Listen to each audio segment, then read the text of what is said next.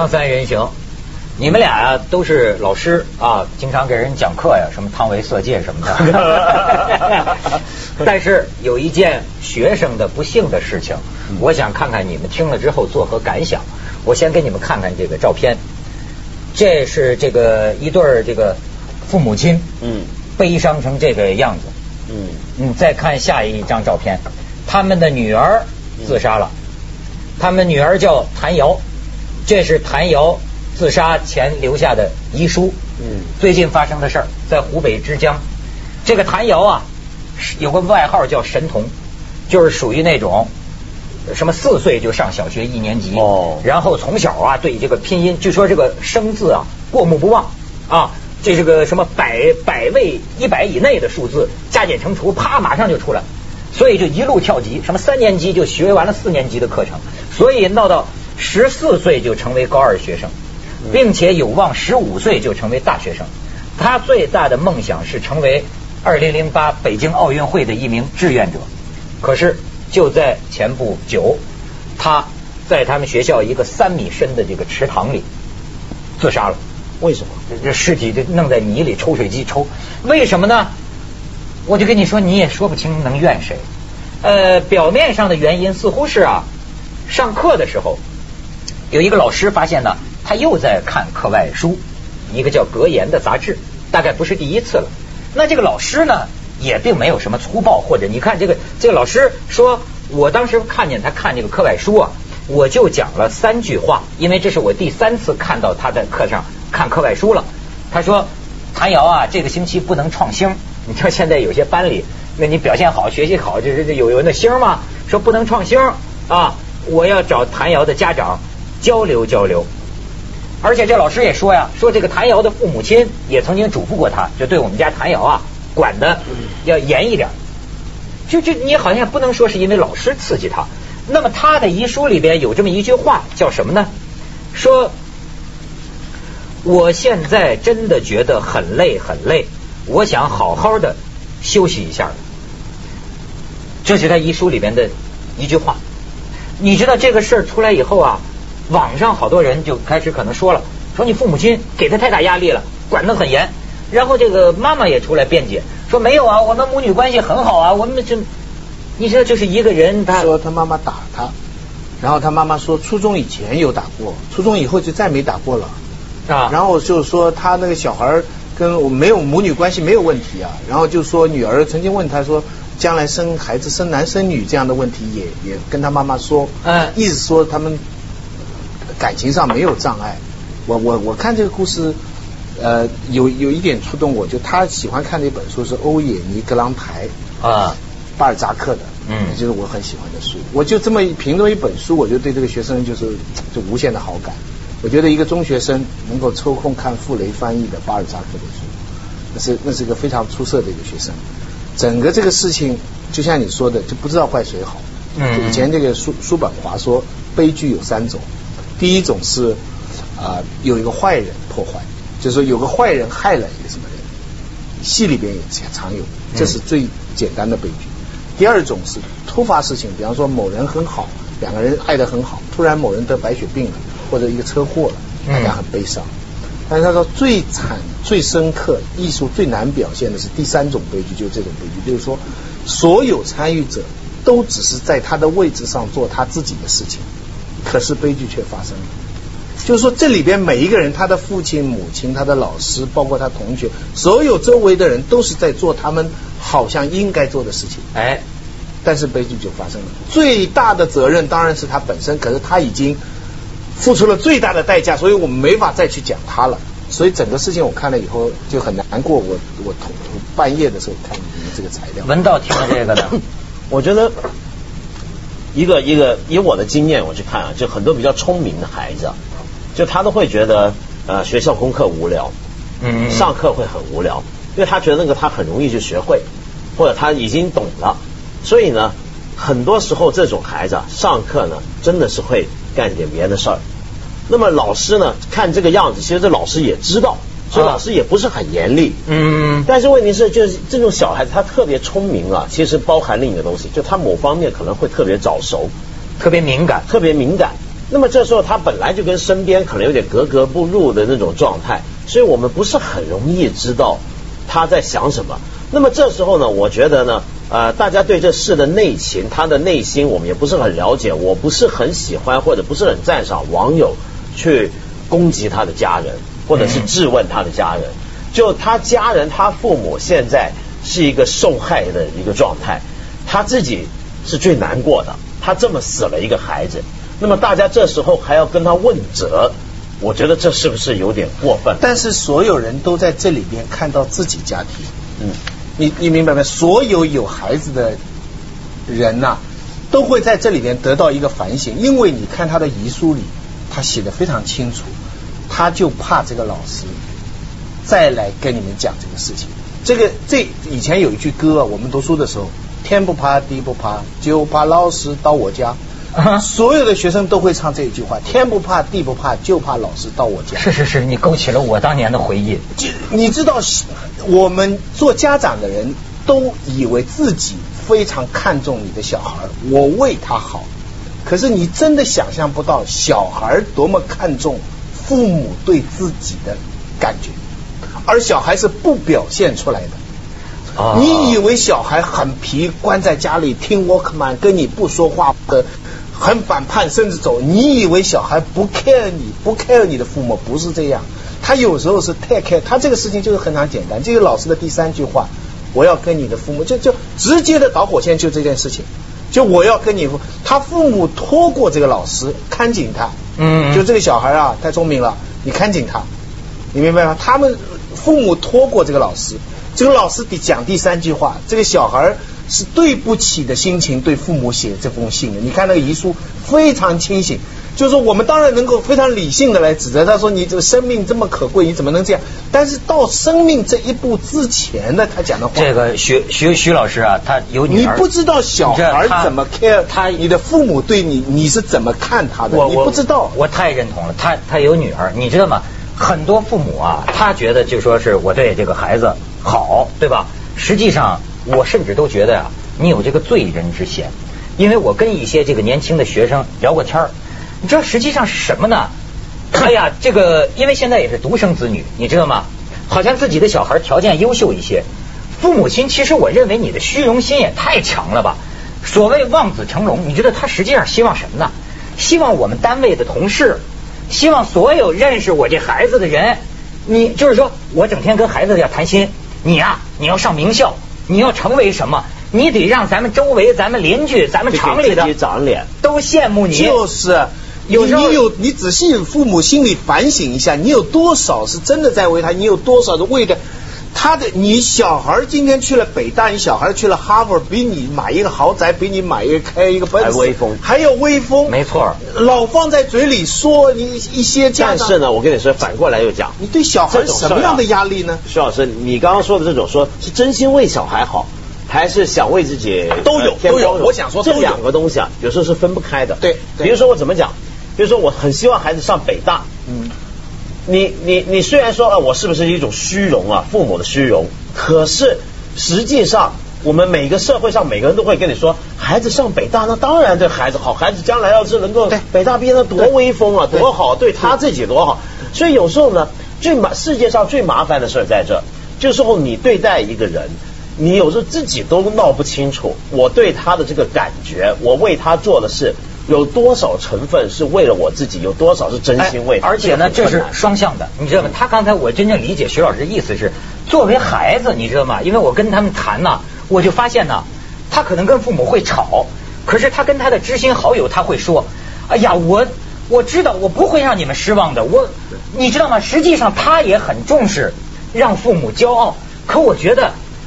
让父母骄傲就免了吧，这但是我我我我有时候听他们说，就说是，哎呀，就就这些，比如说高中生考的，就说我周末去玩一下，对吧？实际上我是知道学习的，我我这个问，你知道悲剧在于什么呢？孩子啊，表面上抗拒父母，你知道吗？好像就好像你觉得我偷懒，他就跟父母顶牛，对吧？可是问题悲剧在于啊，他内心深处啊也被父母感染了，而他内心深处是想着。跟父母亲长脸的，虽然他不承认，而且哈，在潜意识里，连他自己脑子都不意识到，他没有意识到他这么在乎他父母，他的理性没意识到，没错，他感情还在恨，可他潜意识里面这种歉疚，他觉得，哎呀，我没考到 A，哎呀，我进不了这个学校，你知道小孩这种压力。何苦呢？你就是其实他觉得父母的期许是对他最大的奖赏。比如，如果他能考上北大，其实你知道吗？他心里也有这个压力。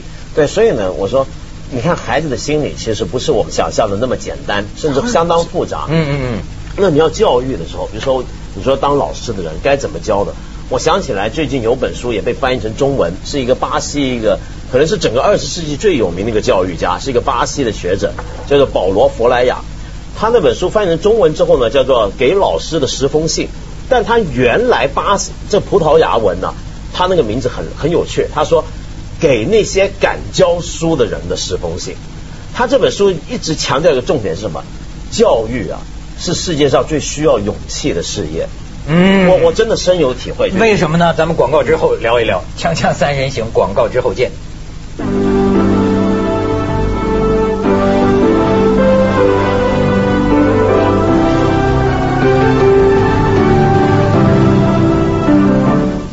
我觉得文道说的我特别有体会，因为说老师什么是老师？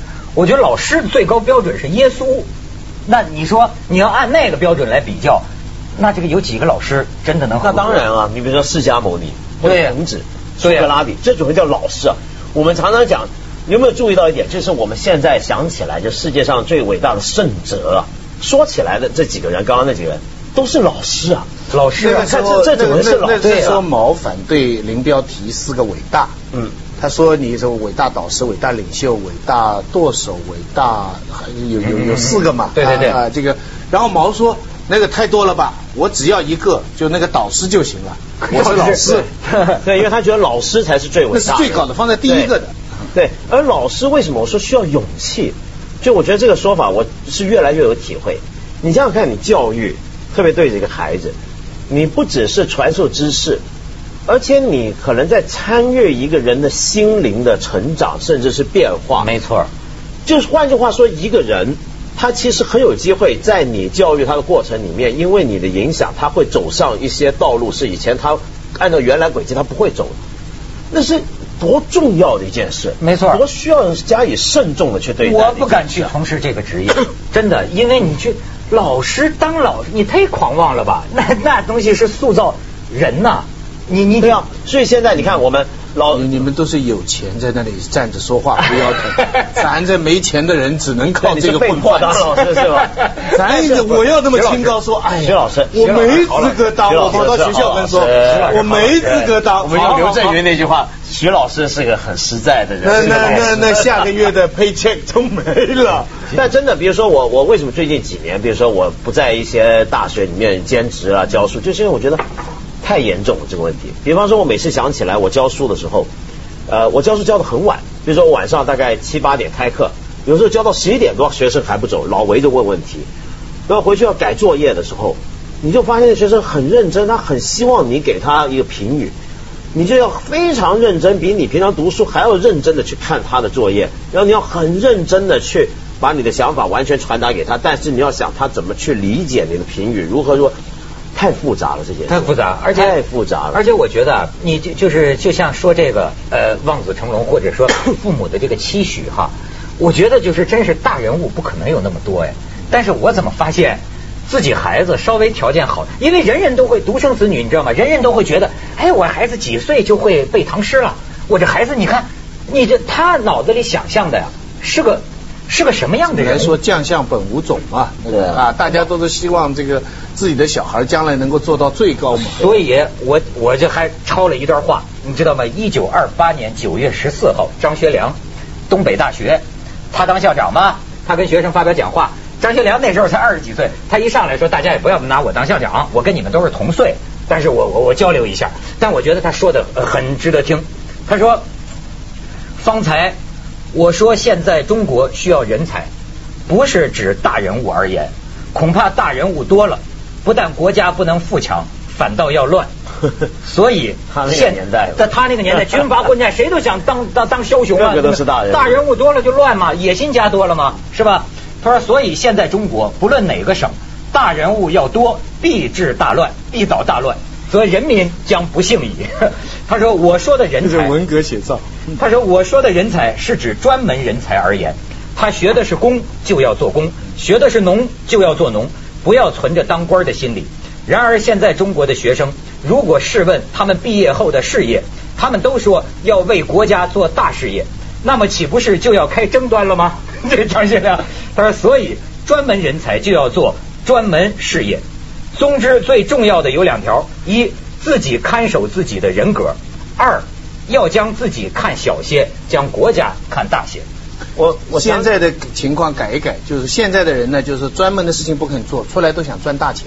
对对，他是为为国家，他连那个口号都提都不提了。嗯不过，但是你不管赚大钱还是为国做大，都想做大，反正就是。对，我常常碰到现在的一些学生，就是不知道是不是一胎政策这个效果已经显现出来。就你比如说最近几年，我们不是那么多自拍啊，网上要成名啊，其实我都理解为是同一种冲动，就是这种我要有成就，我要出人头地，不管这个出人头地是怎么出名出人头地法，我可能拍自拍裸照什么样都行。就这种冲动啊，使得很多人。我现在有时候到一些大学演讲，我看到一些学生提问题或者他们说话，他们说我将来一定要成功，我要当世界五百强大企业的 CEO，怎么样怎么样？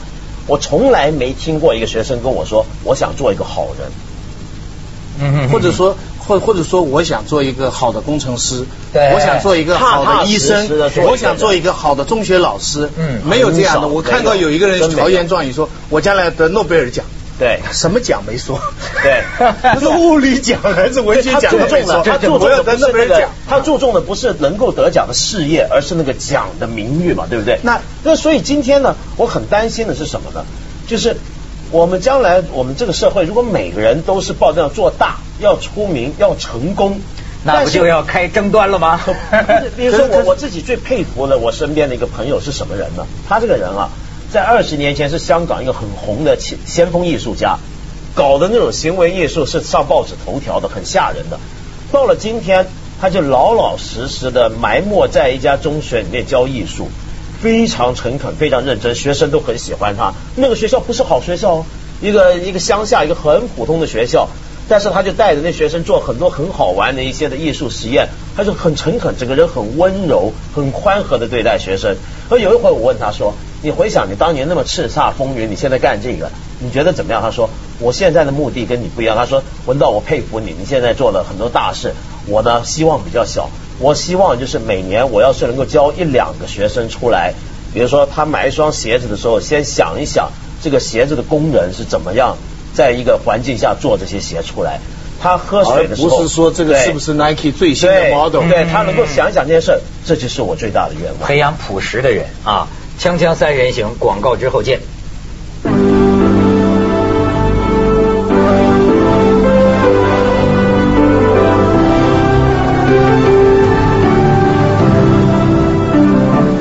你比方说，我想起来像比尔盖茨这么有钱的人，或者苹果那个乔布斯他的创办人，所有这几个现在做 IT 产业的人，你去看他们访问呢，他们年轻的时候，他们从来没有想过我要发大财。我要成为世界上最有钱的人，然后再想啊，那我干什么去发财好呢？他首先是我真的很喜欢电脑，我真的就是喜欢搞那个东西，搞那个东西搞着搞着他发财了。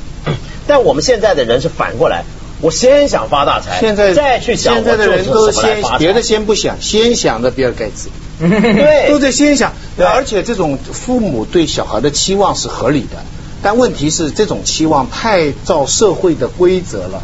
什么输不要输在起跑线上？我觉得说的难听点就是势利眼吧。哎，然后然后太倒是这个呢，其实这样对小孩不利，还而且我跟你讲，还重男轻女，女的压力更大。一般来说哈，父母哈对小孩对男的，你读书好，那希望你发财；你读的不好吧，你也是我儿子啊。女儿呢那种希望哈，就希望你。怎么着嫁个什么什么样的人啊？你知道，你知道，现在女女生的其实这个社会怎么样，女的总是更吃亏的。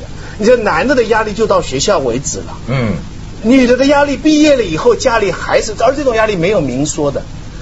那些女生都是从小就知道妈妈对她有什么期望的，嗯，她都知道该怎么生活的，就是不但事业好，还得嫁得好，看比男的还多一件事儿。对对，而且这个好的标准又是。